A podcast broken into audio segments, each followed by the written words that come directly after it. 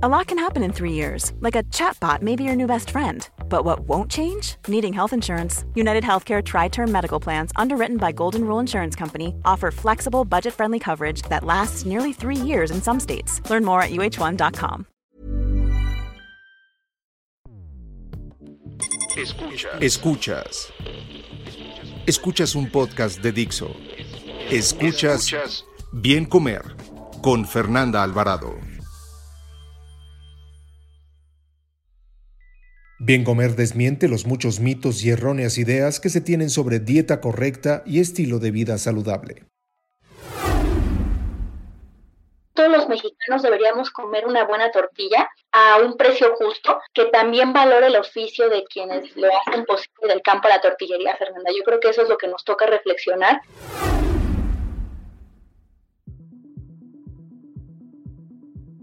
La tortilla es uno de los elementos básicos en la cocina e ícono de la gastronomía mexicana. Sin embargo, durante los últimos 40 años hemos disminuido su consumo en más del 40%. Esto se debe a distintos factores, siendo uno de los más importantes el miedo a consumirla pues se cree que engorda. Nutrimentalmente las tortillas aportan fibra que mejoran la salud digestiva, vitaminas del complejo B que nos mantienen con energía y son una buena opción para todas aquellas personas personas intolerantes o sensibles al gluten. Una pieza normal, mediana, de 30 gramos según el Sistema Mexicano de Alimentos Equivalentes, aporta solo 64 kilocalorías. Y aquellas que se elaboran a partir de la nixtamalización también son ricas en calcio. Para hablar de este superalimento, hoy me acompaña Mariana Castillo, mejor conocida como Mar Viaja y Come, una excelente periodista, de hecho, recientemente reconocida como periodista del año en la edición 2021 de la guía México Gastronómico. También es conferencista, docente y autora de Perla de Sol. Bienvenida, Mar. Agradezco muchísimo el tiempo que te tomas para grabar este episodio del Bien Comer. Como lo comencé diciendo, qué mejor que Mar viaja y come para platicarnos sobre esta herencia tan exquisita, el maíz y sus deliciosas tortillas. Gracias, Mariana. Gracias a ti, Fernanda, por la invitación. Es un tema fundamental y de verdad qué bueno que te interese y que le interese a tu audiencia. Mariana, el maíz bueno, pues para quien no sepa, que por supuesto que lo saben, o sea, es símbolo de, nuestra identidad, de la identidad cultural, pues desde los pueblos mesoamericanos, ¿no? Se considera como, pues, como un alimento sagrado. Incluso, eh, bueno, estaba leyendo que se realizaban rituales en su conmemoración y por lo tanto, pues nuestra cultura alimentaria está directamente relacionada con este gran alimento, ¿no? Y en especial con las tortillas pero pareciera que pues ya se nos olvidó, ¿no? Como que de repente tortillas y empezamos a ver en el mercado tortillas de harina de almendra, tortillas de coco, tortillas keto, tortillas quién sabe qué, ¿no? Eh, e incluso hace, pues hace algunos años nuestros abuelos eh, decían, ¿no? A falta de pan, tortillas. Y de ahí como que se ha devaluado el consumo de tortillas. ¿Tú a qué atribuyes que este consumo ha ido para abajo? Mira, Fernanda, yo creo que hay varias respuestas a tu pregunta y una de ellas es la industrialización de la alimentación, ¿no? Tanto en las ciudades como en las zonas rurales. Otra más es que los sistemas agroproductivos se han deteriorado, o sea, las zonas de cultivo donde está esta influencia de todos estos alimentos que no eran de ahí de repente llegaron, pues también ha influido en que se pierda como esa dieta tradicional. Y otra que también hay que mencionar es pues que ha habido mucha corrupción en gobiernos y como relación con grandes empresas de alimentos, son altos en grasas, azúcares añadidas y pues también al estilo de vida, que ahora como todo es muy rápido, no hay esta noción de que todo tiene que estar como de inmediato y no se valora el trabajo que, que requiere un alimento bien hecho. Y pues la, verdad es que también hay otro punto que, es importante hablar, que es este término que se llama soberanía alimentaria, es decir, lo que, lo que consumimos y que tiene que ser para la comunidad que lo consume. Y hay otra más que también a mí me gusta mencionar mucho, que hay un racismo sistémico hacia las dietas que tienen que ver con el campo, ¿no? Y eso es algo que tiene que ver con toda esta disminución de, la tortilla, ¿no? Y en realidad es que merecemos tener el derecho a una tortilla de calidad, Fernanda. Sí, eh, eh, bueno, ahorita si quieres hablamos más de, la calidad de las tortillas, pero me, me, parece increíble y comparto totalmente contigo cómo hasta que un chef famoso va y pone de moda nuestra comida en otros países, nosotros como mexicanos la volteamos a ver cuando siempre la hemos tenido en la mesa, ¿no? Y nos vamos pues por este malinchismo y por estos alimentos tan nombrados, sobre todo pues en mi gremio, ¿no? Que los nutriólogos le llaman superfoods y demás, cuando, híjole, si nos ponemos a contar los superalimentos que existen en nuestro país, no terminamos, ¿no? Sí, no, es, y es algo que, mira, fíjate, yo creo que pienso que existe la tortilla, ¿no? Que se defiende y se come en las comunidades, ¿no? Quien busca su calidad y quien la consume sin pensar mucho en ella, ¿no? No analiza de dónde viene. Y también se suman estas visiones como elitizadas y gentrificadas de la tortilla, ¿no? Solamente puede pagar una tortilla de excelente calidad quien se entera que ahí está y pues con estos nuevos proyectos que son muy buenos, pero la verdad es que los mexicanos deberíamos comer una buena tortilla a un precio justo que también valore el oficio de quienes lo hacen posible del campo a la tortillería, Fernanda. Yo creo que eso es lo que nos toca reflexionar desde el contexto en el que estamos, qué cadenas de comercio local puedo apoyar desde mi ciudad, qué valoro al comer y a quién le consumo, qué tiene prestigio y por qué, y de qué manera, ¿no? La alimentación también puede ser este catalizador de cambios en el entorno y que está relacionado con la salud, que es totalmente tu tema, ¿no? Porque en realidad una buena tortilla tiene que ver con la salud 100%. Sí, sí, sí, estoy totalmente de acuerdo porque, eh, bueno, existen muchas tortillas, como lo dijimos. Incluso ahora, fíjate que a mí me dio por, ya sabes que en Instagram te aparecen este anuncios, ¿no? Y, y, como pues no es que, estén ahí al pendiente la gente de Facebook y de Instagram, porque uno acepta que te escuchen y aceptan todas estas cosas, ¿no? Que luego de repente hay complote, Instagram me, me espía. No, no, no, tú aceptaste que te esté ahí poniendo los anuncios pues, de lo que platicas entonces me salen pues muchísimas tortillerías, ¿no?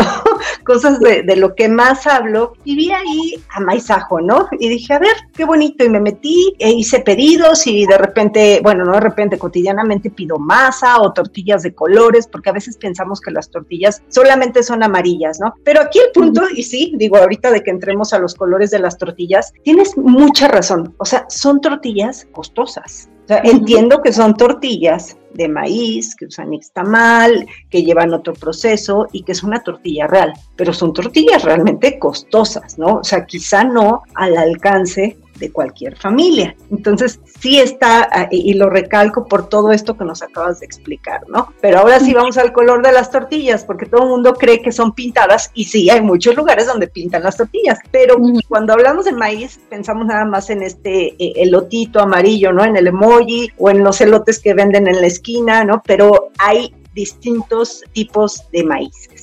Exactamente, fíjate, yo creo que si hay una palabra, Fernanda, para definir al maíz, esta es diversidad, ¿no? Eh, te cuento que en América Latina se han descrito alrededor de 200 razas de maíz y 59 de ellas son nativas de México y 64 se cultivan en todo el territorio nacional, ¿no? Esto es algo que pueden revisar a más profundidad en la Conavio y, por ejemplo, algunos de los estados que más tipos tienen son Oaxaca, que tiene 35, Tlaxcala, que tiene 12, entre otras entidades que también pues tienen esta gran variedad, ¿no? Y es muy bonito escuchar los nombres de los maíces, Fernanda, porque por ejemplo algunos los nombran por sus características, ¿no? O sea, cónico, bolita, porque pues, son las formas de la mazorca, ¿no? Otros por su tipo de grano, ¿no? Hay uno que se llama reventador, que es justo por la capacidad que tiene para explotar y producir palomitas, ¿no? Otros por el lugar o la región donde se encontraron, ¿no? Tuxpeño de Tuxpan, Chalqueño, que es de Chalco, ¿no? Y también pues los nombres que tienen que ver con los pueblos originarios, que son estos, los conservadores de estas semillas nativas, que este es un punto fundamental también para hablar de maíz, ¿no? Por ejemplo, está el lantel de Yucatán, el zapalote chico en el istmo de Oaxaca, el apachito en la Sierra Tarahumara. Entonces el maíz también está ligado muchísimo, sobre todo hablando de maíz nativo, con la conservación de las semillas, el intercambio de las semillas y es un tema, a final de cuentas, cultural, Fernanda. Y también, bueno, aquí nada más este, hago como un paréntesis en la cuestión nutrimental. También según los colores, o sea, al final del día van a tener las tortillas las mismas cualidades, pero sí considerar que un maíz azul o un maíz negro va a aportar un poco más de antioxidantes que el amarillo. No, no es que sea mejor, pero bueno, ahí como, como dato curioso, pues sí, tiene un poco más de, de antioxidantes, ¿no? Que ya como lo platicamos al inicio, las tortillas son muy saludables. Y lo que las vuelve saludables es este uso de la cal en el maíz, ¿no? La famosa nixtamalización. Sí, justo esto es este, fundamental para entender lo que significa una buena tortilla, ¿no? En realidad, la nixtamalización como palabra, ¿no? Proviene del náhuatl nextli, que quiere decir cal de cenizas, y tamali, que es masa cocida de maíz. Esta técnica, Fernanda, es una técnica prehispánica y es la condición necesaria, ¿no? Para que se dé esta masa que, va a formar una tortilla, ¿no? Entonces, esto en realidad también es bien interesante porque no hay un solo tipo de, de nixtamalización. Según la región, se utilizan diferentes tipos de cal, también los diferentes tipos de colores de maíces necesitan tiempos distintos. Hay incluso algunos lugares donde les ponen otros ingredientes, ¿no? hay un ingrediente que se llama palo colorado y se lo agregan también ahí en este cocimiento del maíz con la cal y el agua en una olla. Y es de verdad algo muy interesante, ¿no? Porque en realidad esto tiene que ver con el desarrollo cultural que tuvo el maíz y cómo se llegó a encontrar que con este proceso tenía mejores propiedades alimentarias, nutrimentales y además, pues toda esta inventiva que hay alrededor de la tortilla en los usos culinarios que tiene, ¿no? Ya dicen por ahí, digo, no sé si este dato sea cierto, pero que por cada kilo de maíz mixtamalizado y molido se obtienen casi dos de masa. O sea, entonces también pues hace, hace volumen, ¿no? Hace crecer. Y si hay una diferencia enorme también en las propiedades organolépticas, ¿no? De una tortilla cuando es de nixtamal y cuando no. Sí, exacto. Es que fíjate que justo esto es muy importante porque la cutícula del grano se hace más digerible, la masa se hace más flexible y como bien dices, eh, duplica su volumen, ¿no? Depende mucho el tipo también de maíz porque algunos son más gruesos, unos son más suaves, otros son más cristalinos, depende mucho sus, sus características, pero esto que dices es también algo muy importante, ¿no? Que tiene que ver con esta noción también de, pues, la cocina de aprovechamiento, con esta noción de, de, con un poquito hacer más, ¿no? Que también eso es algo maravilloso. Y ahora, pues, en México, si bien eh, en ciertos sectores de la población, porque hay otros que sí la tortilla sigue siendo el, el alimento básico, ¿no?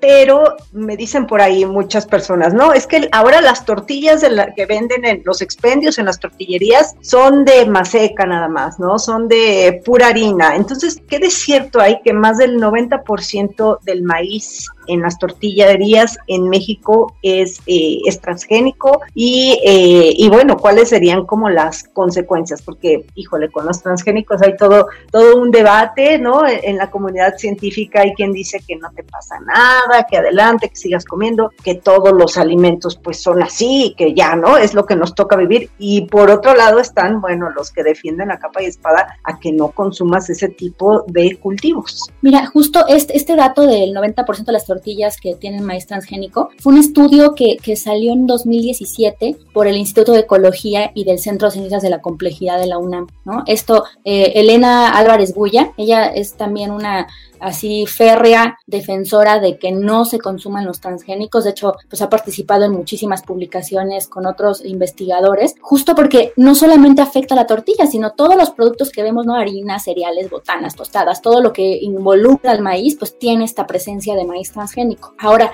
como bien dices, es como muy polémico, ¿no? El tema de los transgénicos, pero en realidad la OMS ya pues lo clasifica al, al glifosato, que es en realidad la razón de la modificación de este maíz, o sea, que sea transgénico, transgénico es porque resiste las plagas, ¿no? Y porque tolera este herbicida que se llama glifosato, que la OMS lo clasificó como probable cancerígeno, ¿no? Entonces ahí está este dato, ¿no? Que a final de cuentas también tú, tú bien lo sabes, ¿no? Muchas veces la, los estudios que tienen que ver con industrias muy poderosas a veces también son manipulados y hay que tener mucho cuidado y, analizar muchísimo la información que se da sobre esto. Pero lo que yo creo que es eh, fundamental para explicar por qué no tenemos que usar maíz transgénico tiene que ver con que son, son problemas que afectan el desgaste de los suelos, contaminan los entornos circundantes, hay pérdida de las dietas tradicionales y sobre todo también tiene esta noción de la cultura, como bien te decía hace rato, ¿no? O sea, los maíces y su variedad se conservan gracias a una a lo que durante muchos muchos, o sea, durante milenios se ha conservado. Entonces, si se empiezan a sembrar semillas que no son nativas, hay también una pérdida cultural asociada a cada variedad, porque pues hay variedades que son rituales, hay variedades cotidianas, hay variedades para toles, hay variedades para tamales. Por esto también no es no es algo eh, recomendable y de, hecho también pues está esta ley que tiene que ver con evitar que se usen los transgénicos que no sean lo que nosotros tenemos, sobre todo porque somos centro de diversidad y origen del maíz, Fernanda. Entonces esto es algo de verdad fundamental. De hecho, hay la ley Federal para el Fomento y Protección del Maíz Nativo se aprobó en lo general en abril del 2020, lo cual es un avance importante que tiene que pasar de, de la ley a la acción, ¿no? Porque también eso es algo también eh, que pues se aprueba, pero si no pasa la acción, pues de nada va a servir, ¿no? Pero es importante que la gente lo, lo asuma, lo entienda, lo aprenda, para que entonces entendamos la importancia de nuestro maíz y por qué tiene que ser un maíz nativo. Y esto está relacionado con una buena tortilla también. ¿Y tú crees que pudiéramos cubrir toda la necesidad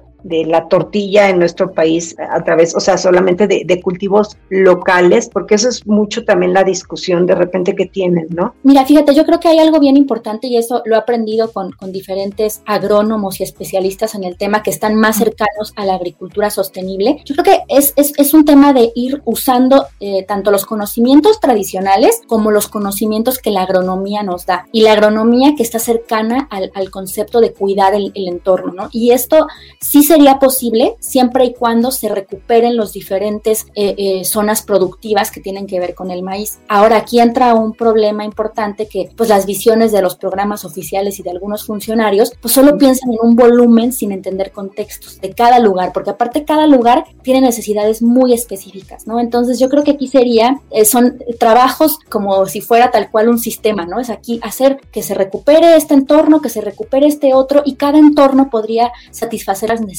de su región cercana, que también esto está relacionado, Fernanda, con un tema de, pues, de este consumo eh, cercano, que no tengas que importar de Estados Unidos, que ese también es un problema. Muchas de estas semillas vienen de Estados Unidos, ¿no? De hecho, ese mismo problema lo tienen Argentina y Brasil, ¿no? Entonces, aquí sería eso, recuperar estas zonas productivas con conocimientos que, que tienen esta mezcla entre el conocimiento empírico y el conocimiento científico, pero de científicos que tienen la ética para cuidar el medio ambiente. Entonces, esto es una noción de verdad que, que es es, abarcadora de muchos cuidados en la cadena, ¿no? Y esto creo que sería la manera de poder satisfacer necesidades a volúmenes para cada zona, que eso sería la, respuesta a estos volúmenes que algunos dicen, no, pues es que tiene que ser así, porque si no, no se podría, se puede, pero tendría que ser un trabajo de verdad muy coordinado con las comunidades, porque la primera, la primera así condición es que ellos tengan para su autosustento, ¿no? Que eso es el, el, el, principio del maíz, ¿no? Que cada comunidad tenga su autosustento y después lo demás se vende. Y se vende bien, porque también ese es otro tema que tengo que contar y,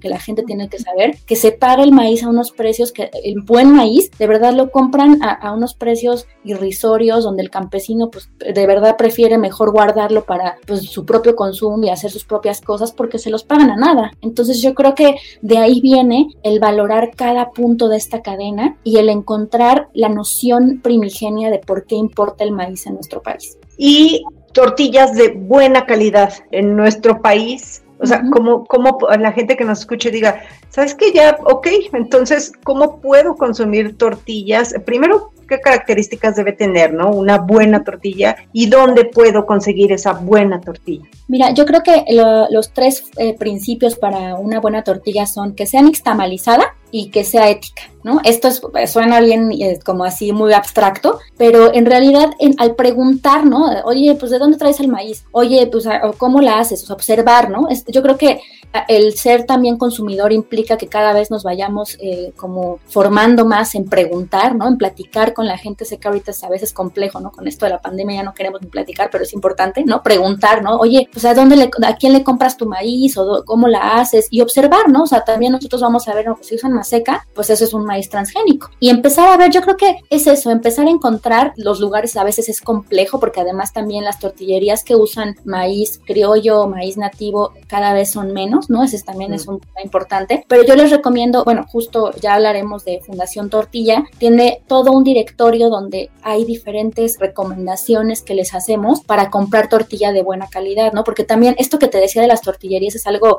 alarmante, ¿no? O sea, de las tortillerías que existían, por ejemplo, ahorita eh, en México son entre 70 y 80 mil y más del 40% de tortillas se elaboran con harinas industriales, ¿no? Porque también esto abarata costos y tienen colorantes, ¿no? Entonces, porque algunas tortillas azules, como bien decía, son azules no por el maíz, sino porque las pintan, ¿no? Entonces, yo les recomiendo que se acerquen a Fundación Tortilla Mexicana y que justo ahí van a encontrar como muchas recomendaciones que tienen que ver con esto y pues que se acerquen también a, a sus mercados locales, ¿no? Que pregunten, siempre hay, yo siempre recomiendo los tianguis, ¿no? Siempre hay una señora que está vendiendo tortillas que ella hizo ¿no? Sobre todo en la Ciudad de México, quien vive en Ciudad de México, encontrarán quienes vienen de Milpalta, de Xochimilco, y de verdad, o sea, es, es muy fácil ir preguntando, ¿no? O sea, eh, uno tiene que también acostumbrarse a cuidar más lo que uno está consumiendo, ¿no? No nada más, ya sabes, la flojera de tomar y pues pedir así, ya sabes, por el teléfono, que ahora es lo más fácil y así. Y hay muchos lugares que ya están buscando justo tener esta, esta calidad, como bien decías, hay proyectos como Maizajo, ¿no? Como Siembra en la Ciudad de México también, ¿no? Como Cali Maíz, que están buscando también eso, ¿no? Que pues la gente vea que hay más opciones y más oportunidades de tener una tortilla de, de buena calidad, ¿no? Oye, y a ver, dijiste Fundación Tortilla, pero cuéntanos un poquito más, ¿qué es Fundación Tortilla? Mira, Fundación Tortilla es una organización sin fines de lucro y nació en 2015. Rafael Mier, que es su fundador, justo él está muy preocupado en que la gente pues entienda que por qué, por qué importa el maíz, ¿no? O sea, por qué el tema del maíz es fundamental en México. Y pues ellos tienen varios ejes, ¿no? Un eje es que ellos dan talleres y capacitan como a la gente que quiera pues está interesado en el tema del maíz, ya sea no sé, en mejorar sus tortillas para su restaurante, en poner una tortillería con maíz nativo, en exportar maíz nativo, ¿no? O sea, o que tengan como inquietudes sobre cómo mejorar su cultivo, ¿no? Entonces ellos dan esos talleres, pero además eh, también están impulsando propuestas colectivas. De hecho, este tema de la tortilla de calidad, ellos han hecho trabajo importante que incluso se está llevando como a los términos ya más gubernamentales para que sean leyes, ¿no? Donde se llame tortilla lo que tiene que llamarse tortilla, o sea, que no se llame tortilla tortilla algo que no tiene maíz, que no está nixtamalizado y que además, pues, por ejemplo, esto que decías, ¿no? Tortilla de almendra, pues no se puede llamar tortilla porque no tiene maíz, ¿no? Entonces, desde ahí, pues ya tendría que haber una ley que dijera no se puede llamar así, ¿no? Y la otra, el otro eje que tienen es justo la difusión, porque yo sí creo que es muy fácil como como pues que digamos, ay, esto no está bien, pero hay que darle información al consumidor, hay que darle información a los mexicanos para que conozcan más del maíz, de las tortillas y de todo el universo alrededor de este grano. Y este sitio, que es el de Fundación Tortilla, pues tiene información de, de diferentes partes de la República, pues para que la gente se acerque, conozca historias y pues pueda tomar mejores decisiones de consumo y también pues que tengamos esta sensibilidad para poder ver esta vastedad de lo que significa el maíz en México. Entonces la verdad es que su labor es, es muy importante, me parece que, que era muy necesario que existiera un sitio de difusión solo alrededor del maíz en medios digitales y ellos pues cada mes están haciendo un esfuerzo importante de tener diferentes plumas especializadas, ¿no? Como Wendy Pérez, Alejandro Dungla, Paula Rodríguez, hay mucha gente escribiendo ahí sobre temas temas relacionados con maíz, ¿no? Entonces, pues yo le invito a la gente a que se acerque, a que conozca y sobre todo esto, Fernanda, que no se puede amar lo que no se conoce, ¿no? Entonces, si, si queremos y realmente estamos muy orgullosos de nuestro, de nuestro, de nuestra cultura alimentaria, pues tenemos que conocer más al maíz y pues obviamente la tortilla, que a veces por ser cotidiana podemos no tomarla mucho en cuenta y pues es bien importante.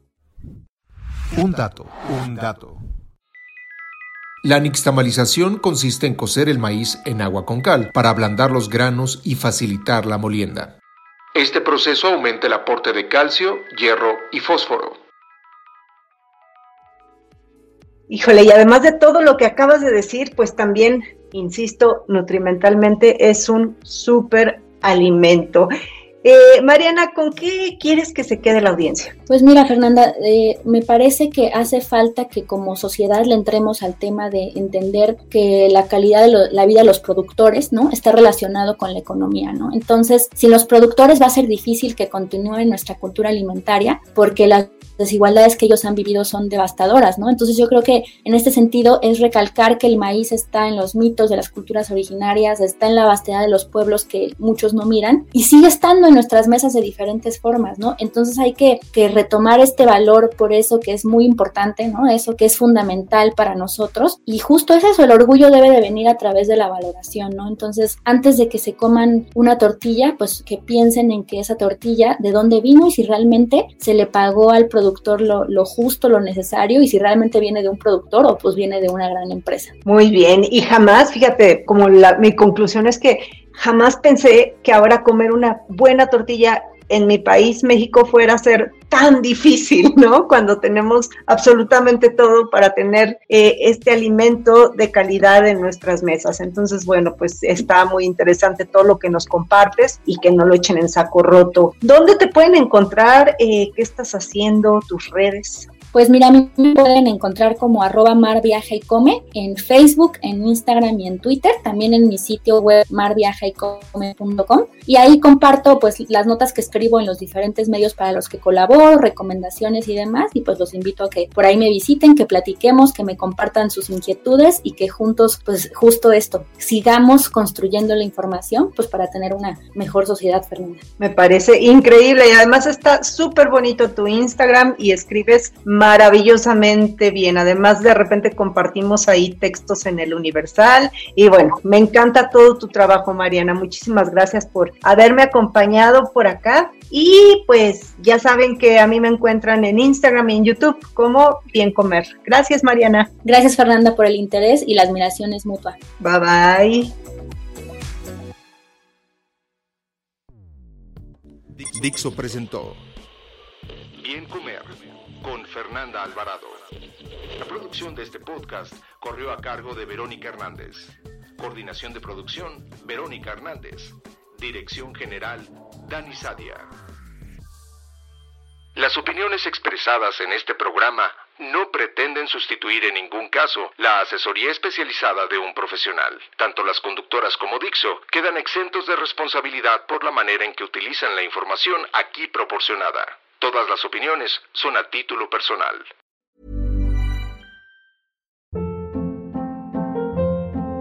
Hold up. What was that? Boring. No flavor. That was as bad as those leftovers you ate all week. Kiki Palmer here, and it's time to say hello to something fresh and guilt-free. Hello Fresh. Jazz up dinner with pecan-crusted chicken or garlic butter shrimp scampi. Now that's music to my mouth. Hello Fresh. Let's get this dinner party started. Discover all the delicious possibilities at hellofresh.com.